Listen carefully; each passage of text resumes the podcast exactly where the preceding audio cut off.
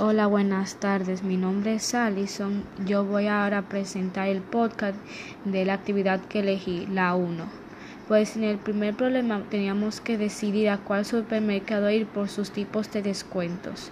Bueno, para cuál nos convenía más, por ejemplo, en la tienda Luz la libra de zanahorias era 19.95 pesos y en el supermercado Amor era a 36.95, pero en este eran dos paquetes. Yo decidí ir al supermercado Amor porque aunque lo vendan más caro son dos paquetes y rinden más.